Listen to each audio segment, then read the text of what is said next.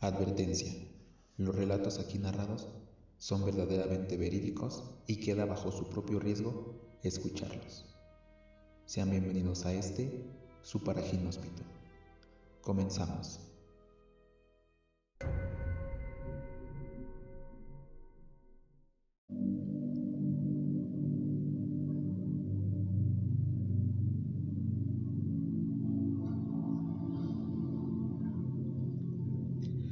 ¿Qué tal amigos? Muy buenas tardes y bienvenidos a un capítulo más de este su paraginóspito. Espero el capítulo anterior les haya gustado del experimento sueño del ruso. Perdón, el experimento sueño ruso. Que honestamente es una historia que aunque no se sepa si es verdadera o ficticia, es muy interesante, es muy muy llamativa muy intrigante también. Me tardé un poco en subir este otro capítulo porque, bueno, ya se imagina, ¿no? La vida personal, el trabajo, entonces. Pero aquí estamos. Aquí estamos de regreso para traerles un nuevo episodio. Y el día de hoy les traigo un tema bastante interesante. Un tema que muchos de ustedes yo sé que, conocerán o que conocen y que ha venido pasando de por años. Bastante famoso, claro está. Y me refiero a nada más ni nada menos que la historia del Club de los 27. Así es, el Club de los 27 de los cantantes que a esa edad pues han dejado de permanecer en este mundo han dejado de estar en este mundo. Les mando un cordial saludo. Muchas gracias por seguir aquí. Muchas gracias por los que me ayudan a compartir, a recomendar. Ya saben que pueden seguir este podcast, bueno, este canal, eh, ya sea en Apple Podcast, Google Podcast o en Spotify. Espero estén de lo mejor. Les mando un abrazo. Y sin nada más que agregar por el momento, pues, como siempre les digo, tomen asiento, apaguen las luces y disfruten de este, su paraginóspito. Comenzamos.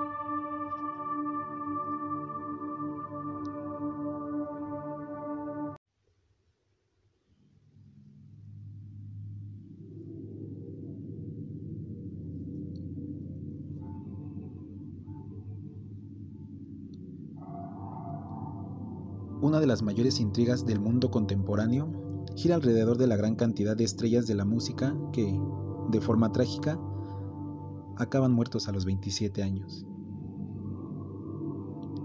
En este capítulo analizaremos en detalle quiénes son los 30 personajes famosos que forman parte del macabro Club de los 27.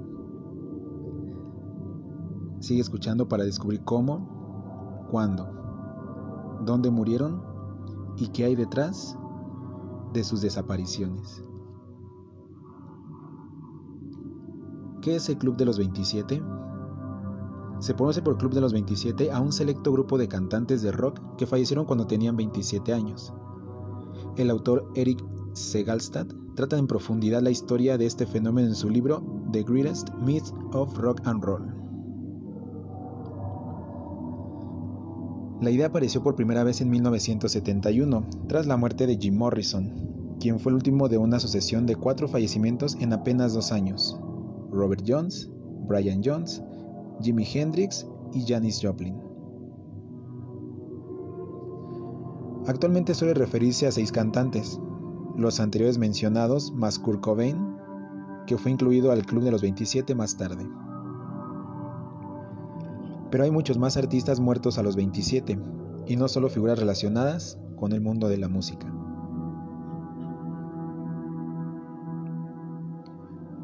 Brian Jones El británico Brian Jones fue un músico genial, pero incomprendido o poco compatible con la industria musical de su tiempo.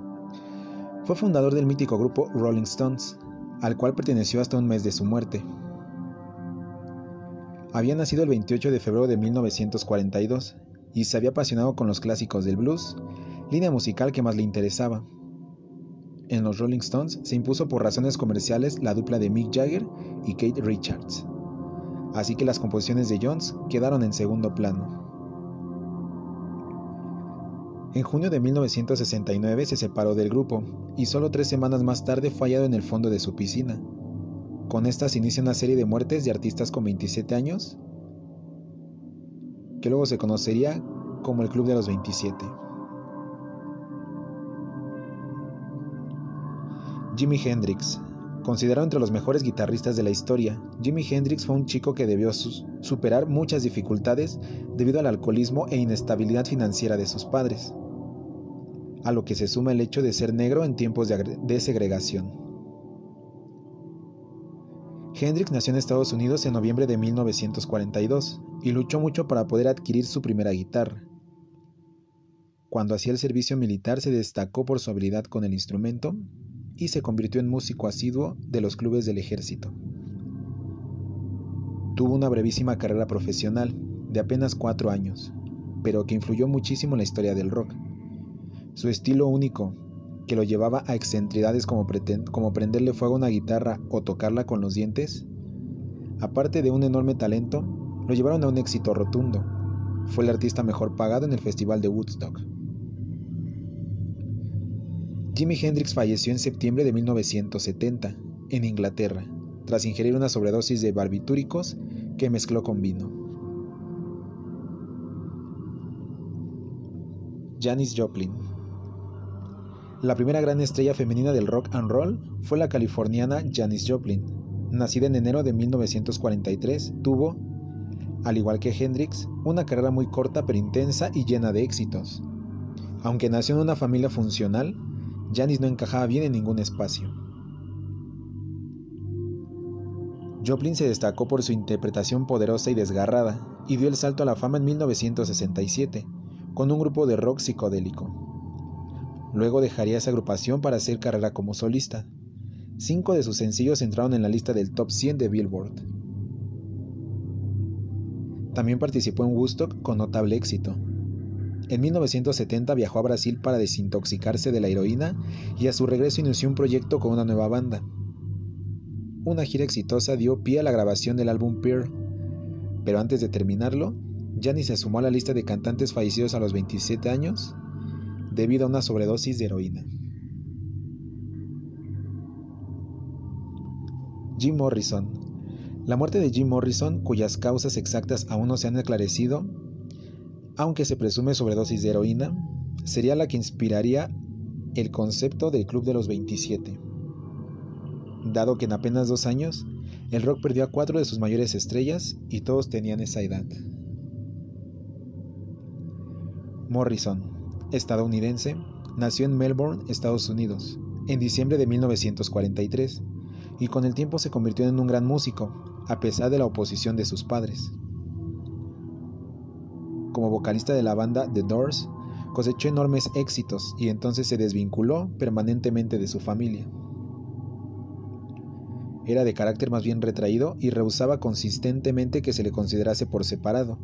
Insistía en que él simplemente era el vocalista de The Doors.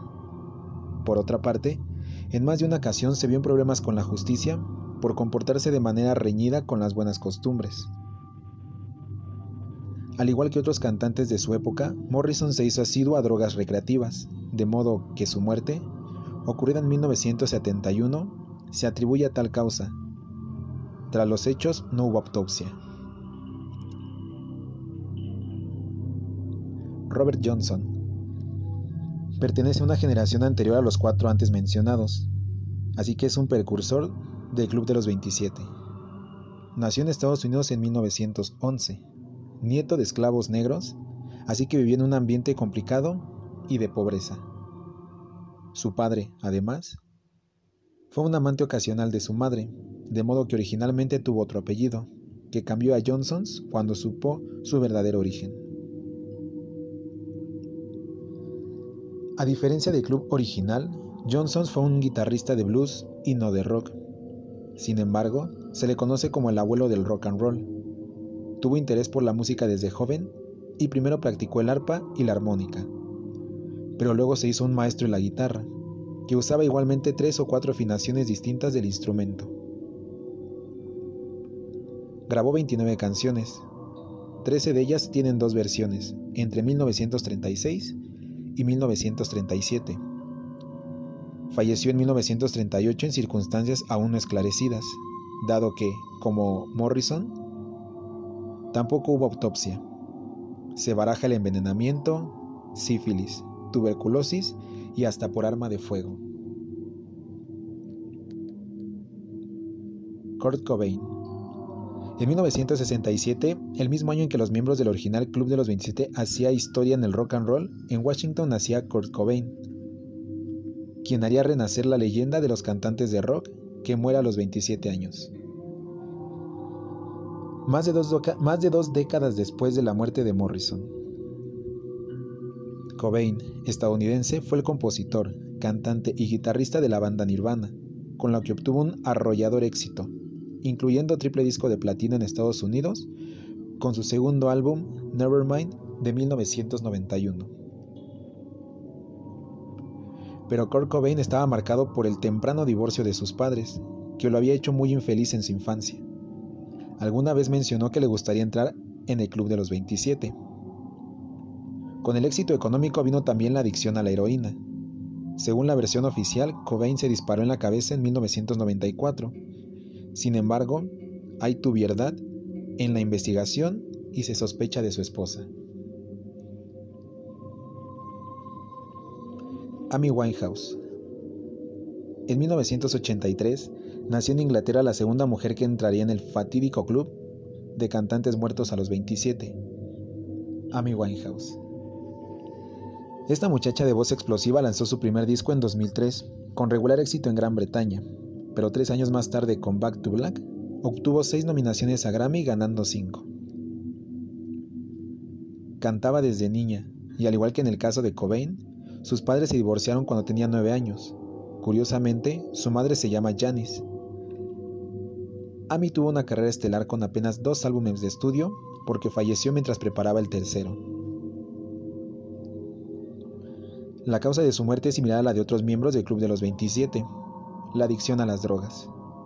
En el caso de Winehouse, estaba en pleno proceso de desintoxicación de drogas ilegales, pero consumía alcohol en exceso. La autopsia mostró que en su sangre el nivel de alcohol era incompatible con la vida.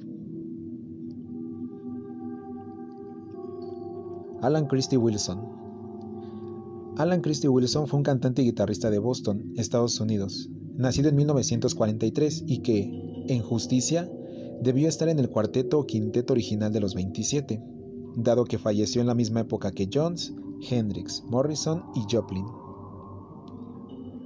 Tuvo una carrera menos sonada que la de, las superestrellas mencionadas, pero grabó 19 álbumes de estudio, la, la mayor parte de ellos con su banda Canet Hit. Wilson era un estupendo intérprete de blues e intentó incorporar a varios afroamericanos en su trabajo, Luchó con fuerza en el frente de la ecología. Actuó en Woodstock, lo que le llevó a convertirse brevemente en otra gran estrella. Falleció en 1970 cuando se encontraba a solas en la casa de Bob Hyde. Se discute si la sobredosis de barbitúricos que lo mató fue accidental o si se suicidó. Bob Gordon en 1928 nació Bob Gordon, joven estadounidense que vivió desde niño en California y que destacó como saxofonista. Tuvo dos carreras musicales, una en la que disfrutaba el sonido brillante de las big bands, especialmente haciendo jazz y música bailable, y otra en la que se destacaba como sesionista, llegando a grabar con grandes de su época.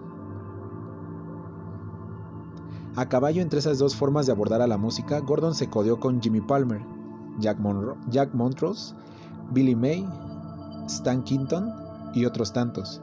Falleció en 1955 en un accidente de tránsito, poco antes de llegar a los 28 años.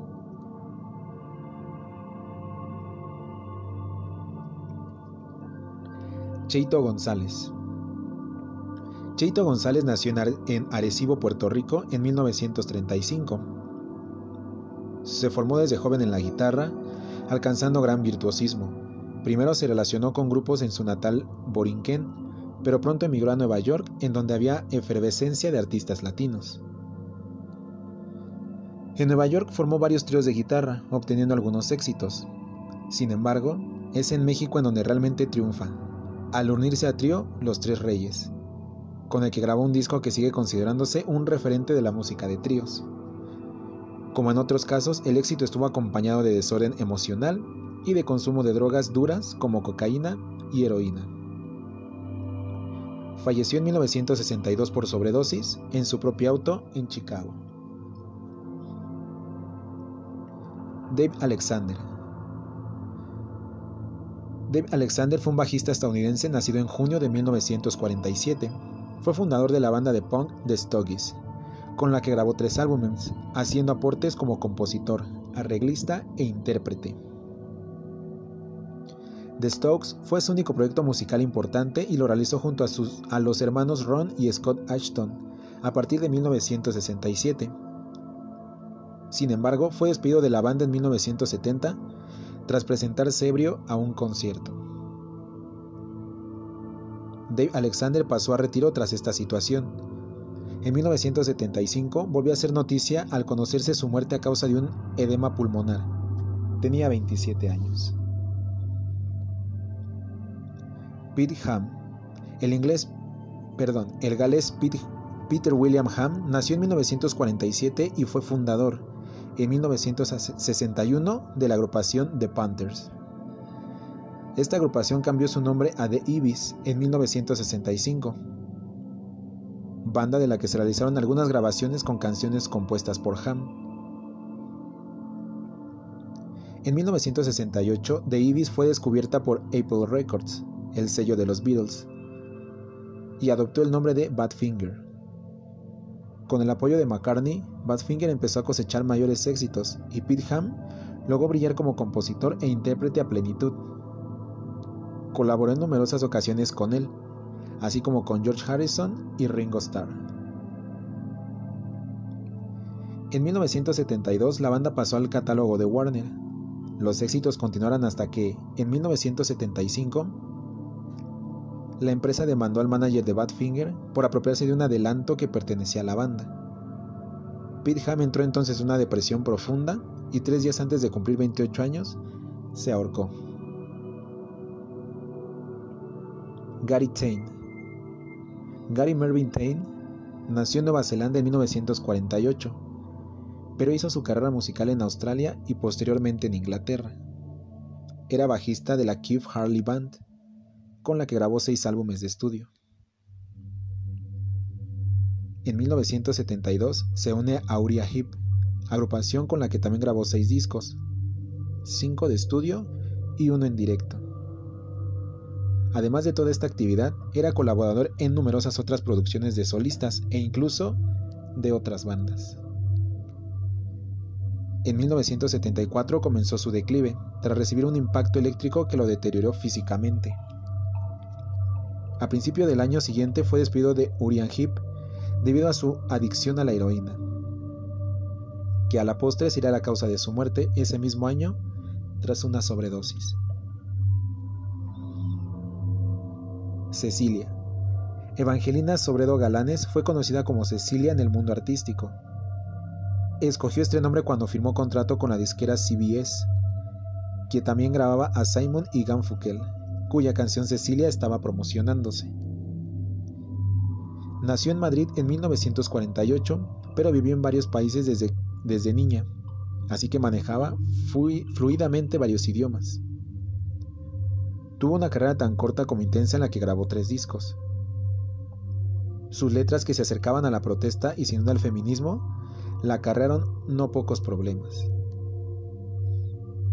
En 1975, cuando viajaba en la zona de Zamora, camino a Vigo, su auto se estrelló contra un carro de bueyes que no tenía iluminación alguna, y Cecilia murió en el acto, sumándose al grupo de artistas que murieron jóvenes en esa época. D-Bone Dennis Dale D-Bone, estadounidense, fue un compositor, cantante y guitarrista estadounidense nacido en 1958 se hacía llamar D-Bone por la similitud con el vocalista E. Blom. En 1980 formó una banda, una, una, perdón, en 1980 formó una banda llamada The Funk, pesado mezclado con blues llamada Minutemen, en la cual evitaba usar distorsión y privilegiaba los agudos para que el bajista destacase. Tenían un sonido muy particular. La banda no, no destacó particularmente, pero siguió funcionando hasta 1985, cuando D-Bone falleció, víctima de un accidente de tránsito, lo cual ocasionó su disolución. Dos años después de su muerte se lanzó un álbum de Minutemen con grabaciones de un concierto. Mia Zapata. Mia Catherine Zapata nació en 1965 en Louisville, Estados Unidos, donde desde niña mostró talento musical. En 1986 fundó la banda de punk The Hits, que, aunque nunca tuvo espacio en los grandes escenarios, llegó a tener bastante éxito entre el público grunge. Hicieron una gira por Estados Unidos e incluso viajaron a Europa. En 1993, la suya se sumó a la lista de muertes de cantantes con 27 años, cuando su cuerpo fue hallado con signos de violación y estrangulamiento. El asesino, que cumple una condena de 36 años, solo pudo identificarse una década más tarde gracias a un examen de ADN. Kristen Puff Kristen Mary Puff fue la bajista de la banda Janitor Joe y luego de la banda Hall, en la que trabajaba junto a Courtney Love, la esposa de Kurt Cobain. Había nacido en 1967. Con Janitor Joy grabó dos álbumes, mientras que solo llegó a grabar uno con Hall. En junio de 1994, poco después de mudarse a Seattle para incorporarse a la banda, fue encontrada muerta en su bañera con una sobredosis de heroína. Richie James Edwards. El caso de Richie James Edwards es sin duda la más enigmática de todas las muertes de artistas famosos. De hecho, no se sabe si está muerto. ¿Cómo es esto posible? James nació en Gales en 1967 y se convirtió en guitarrista y compositor de la banda de rock Maniac Street Preachers. En lo personal era un desastre. Sufría anorexia y alcoholismo, y llegó a autoflegelarse numerosas veces, e incluso ingresó a un psiquiátrico en 1991. En 1995, con 27 años, simplemente desapareció. A partir del 1 de febrero nadie lo volvió a ver. Se determinó que manejó su vehículo el 7 de febrero y hay una multa por ese mismo vehículo del día 14 fue dado por muerto oficialmente en el 2008. Rodrigo Bueno, El Potro. Rodrigo, cantante argentino conocido como El Potro, es una referencia absoluta en la música de cuarteto argentina, que es una versión sureña del merengue dominicano. Nacido en 1973 en Córdoba, estuvo desde niño involucrado con los escenarios, dado que sus padres trabajaban en el área. De hecho, su padre asumía su representación artística desde un principio. A finales de los años 90, Rodrigo Bueno alcanzaba los mayores éxitos, pero el trabajo era extenuante, llegando a ofrecer más de 30 conciertos por semana. En abril, en abril, del año 2000 llenó el estadio Luna Park de Buenos Aires en 13 fechas.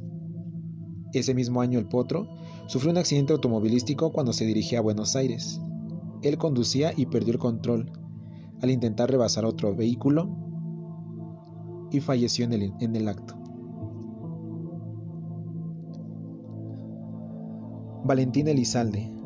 Todavía no se sabe exactamente por qué murió Valentín Elizalde, el gallo de oro, como le llamaban. Nació en Sonora, México, en febrero de 1979, y desde pequeño tuvo el interés de cantar. Solía acompañar a su padre y tras la muerte del viejo inició su propia carrera musical, destacándose en música norteña. Había hecho la carrera de derecho y el éxito le sonreía. De hecho, ya tenía 20 discos de estudio cuando se unió al terrible Club de los 27. Se sabe quién mató a Valentín Elizalde. El Cartel del Golfo, grupo enemigo del famoso Chapo Guzmán, líder del cártel de Sinaloa. Se cree que Lizalde no guardaba ninguna relación con los narcotraficantes, pero una de sus canciones, A mis enemigos, había sido popularizada como una afrenta dedicada por el cartel de Sinaloa a los del Golfo. A pesar de saber de esto, el Gallo de Oro la cantaba en sus conciertos hasta que en noviembre de 2006 fue acribillado salvajemente. Sigue siendo uno de los cantantes mexicanos muertos más queridos y escuchados. No todos los famosos que han muerto a esta temprana edad han sido cantantes. Algunos se dedicaban a otras áreas artísticas como la danza, la pintura o a la actuación. Incluso hay entre los famosos que murieron jóvenes, atletas o enfermos graves que nunca pensaron que serían notables, y hasta un rey. Por ahí comenzaremos con esta otra lista. Ghazi bin Faisal. Ghazi bin Faisal fue rey de Irak entre 1933 y 1939. Nació en la Meca, actualmente en Arabia Saudí, en 1912, es decir, antes de que Gran Bretaña definiese las fronteras de los actuales países de la región. Se le conoce coloquialmente como el rey Faisal.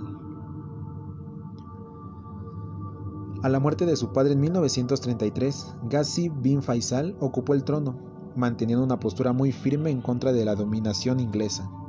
Reclamó el territorio de Kuwait, que había sido desmembrado de Irak por las autoridades de Londres, y ganó no pocas enemistades por ello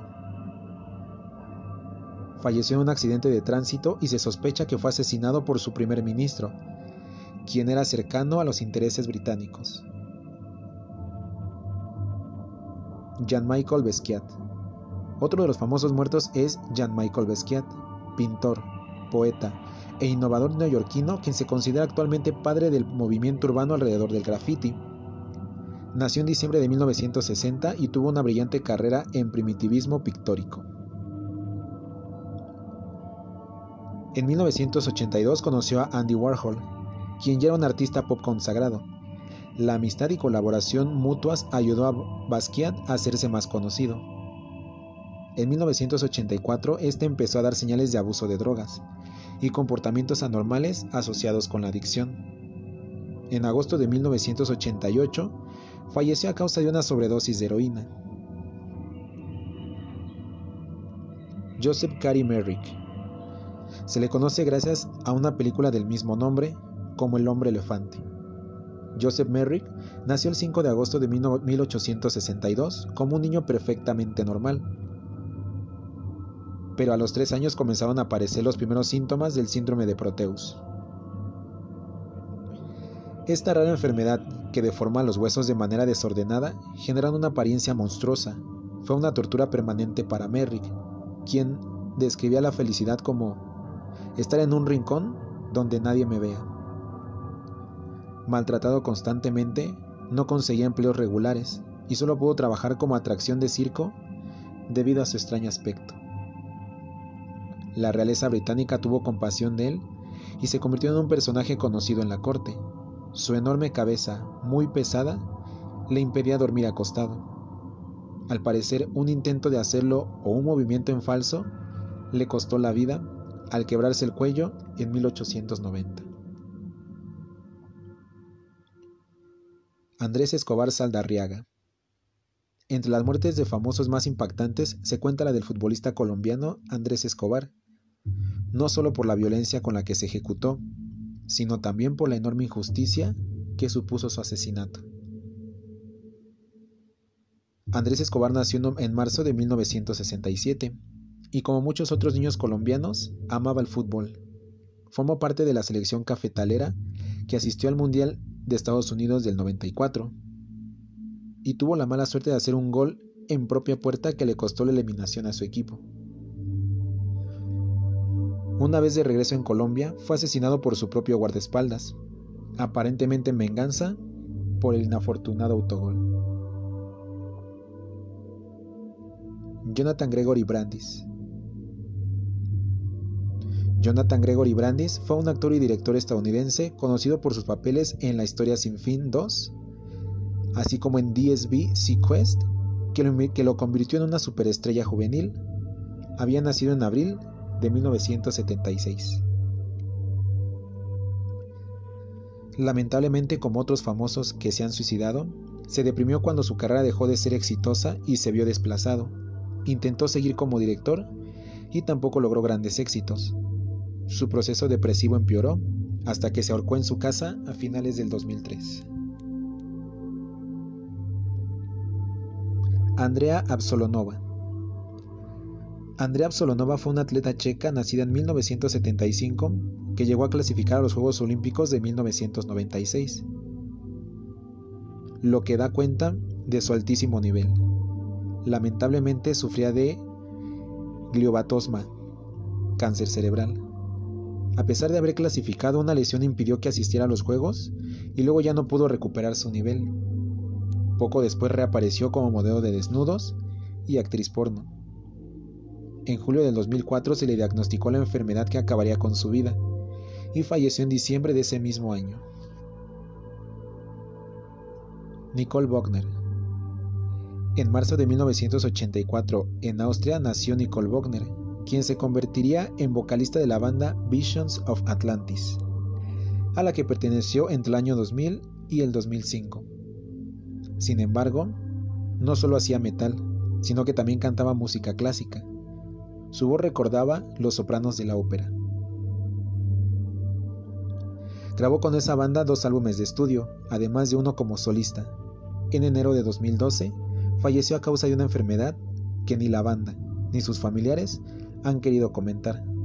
Por supuesto, tenía 27 años.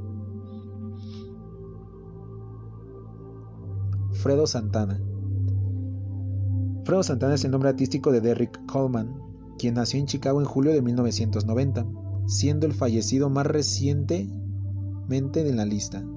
Se dedicó al rap y apenas alcanzó a lanzar un álbum de estudio que se vendió digitalmente. Era adicto a una bebida llamada Purple Drunk, compuesta por jarabe para la tos, gaseosas y dulces. Esto le había causado severos daños hepáticos y renales. En 2018, cuando preparaba su segundo disco, sufrió un ataque epiléptico derivado del daño de su organismo que lo fulminó. Kami. Ukyo Kamimura, conocido como Kami, fue un baterista japonés dedicado al rock con su banda Malice Miser. Nació en febrero de 1972. A diferencia de otros cantantes famosos muertos, a Kami no se le conocen adicciones o afecciones que pusieran en riesgo su salud. Falleció a causa de una hemorragia cerebral en junio de 1999. Kim Jong-hyun Conocido como Jong-hyun, este cantautor surcoreano nació en 1990 y falleció en 2017. Se hizo vocalista de la banda Shine y también hizo carrera como solista.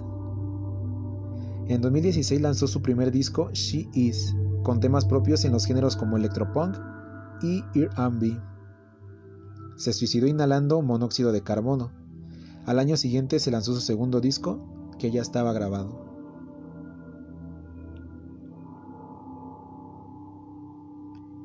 Existe la idea de que la muerte de las estrellas de rock y otros personajes a los 27 años obedece a un plan superior y que no son simples casualidades.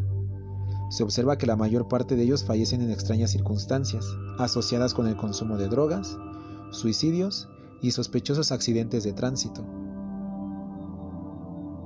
Algunos creen que está relacionado con fuerzas y élites dentro de la industria, capaces de crear superestrellas para luego sacrificarlos en rituales ocultistas que permiten potenciar energías sobrenaturales y controlar directa o indirectamente a las masas.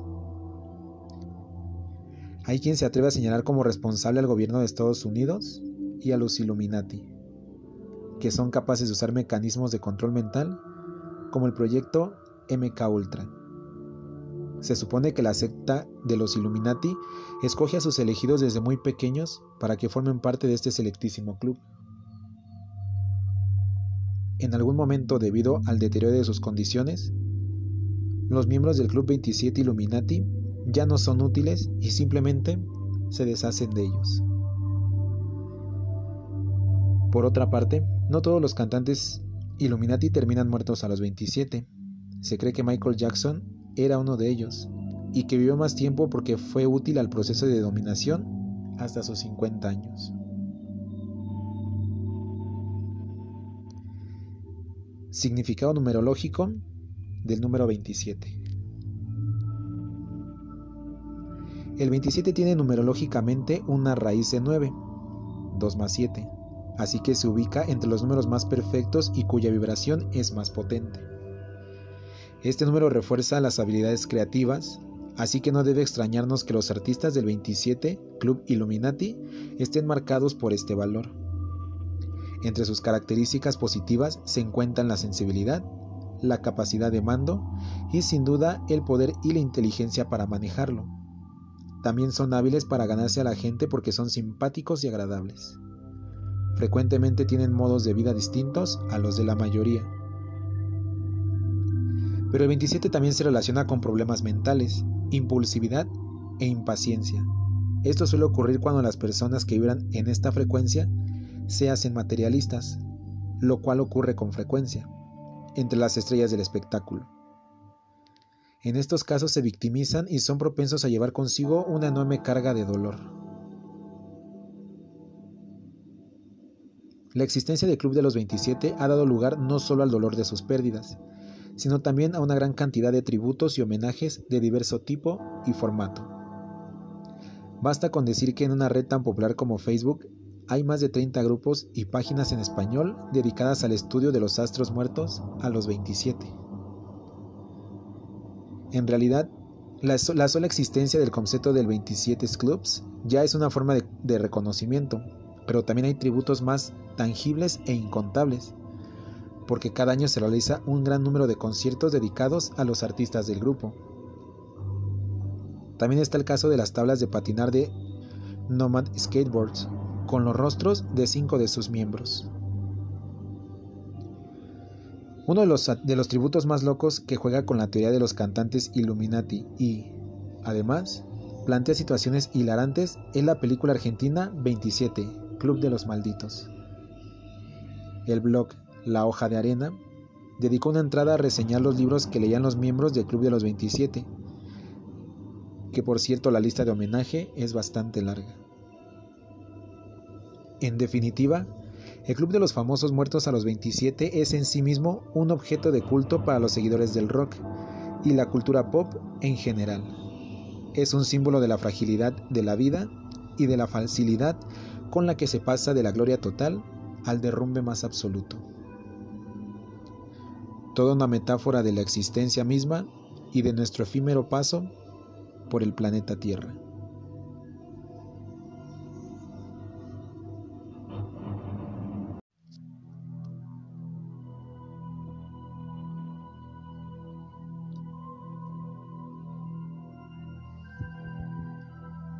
Y bueno amigos, ahí tuvieron esta historia de Club de los 27.